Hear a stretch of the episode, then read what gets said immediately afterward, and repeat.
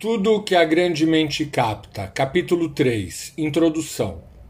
A primeira regra deste guia deve ser seguida à risca e postula que não há regras a serem seguidas, exceto esta.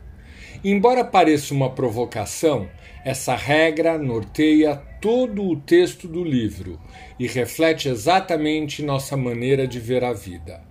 A grande maioria das pessoas gostaria que a vida lhes desse um manual de instruções a ser seguido. Um manual que oferecesse soluções para todos os momentos de dificuldades. Para essas pessoas, seria magnífico encontrar nos capítulos como ciúme, solidão, insegurança, a receita básica para superar todos esses sentimentos. Poderia ser até como uma receita de bolo, com os ingredientes e modo de preparo. Tudo se resumiria a uma simples questão de fazer ou não o bolo.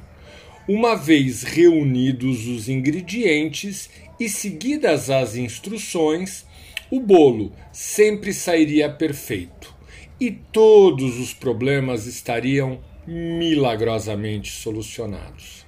Além do manual de instruções, seria também ideal nosso nosso nascimento viesse acompanhado de um certificado de garantia, válido por toda a vida, garantindo a felicidade, o sucesso, a fama e a fortuna. E se não fosse pedir muito, junto com o manual e o certificado, poderia vir uma daquelas listas de endereços de postos de assistência, assistência técnica, no caso de alguma coisa sair com defeito.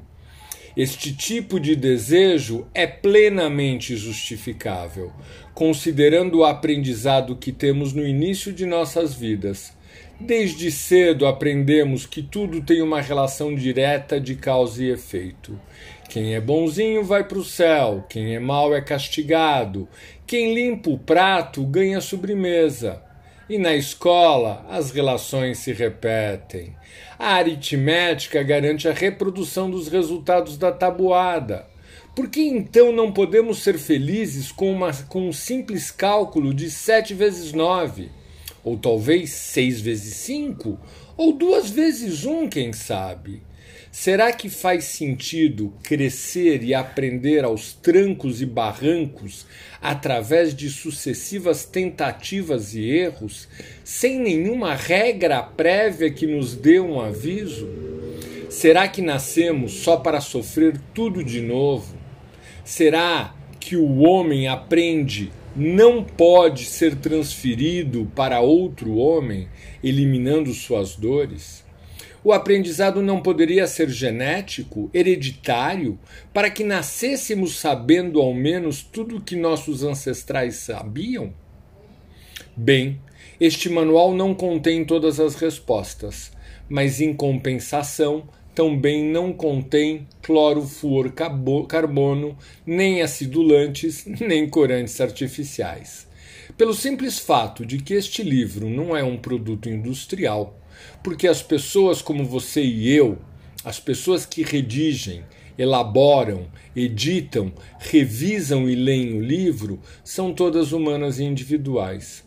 Se fosse possível redigir um manual de instruções para que cada pessoa atingisse a felicidade, teria de haver tantos manuais quanto pessoas.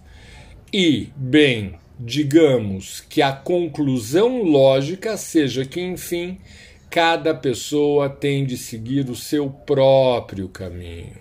Mesmo não tendo as receitas para todos os bolos afetivos, esse livro tem dicas, propostas, conselhos, piadas e experiências que podem servir para todas as pessoas.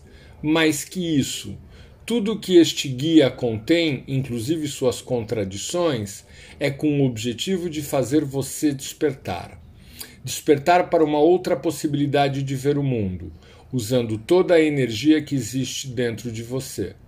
Uma energia que você já deve ter sentido ou experimentado, em muitos momentos de sua vida e que está em todo o mundo à disposição de absolutamente todas as pessoas. Despertar é sobre isso que esse livro fala. Por isso mesmo, fizemos um esforço descomunal para vencer nossa própria chatice interna, contando com a colaboração divina para que nenhum leitor durma no meio do texto.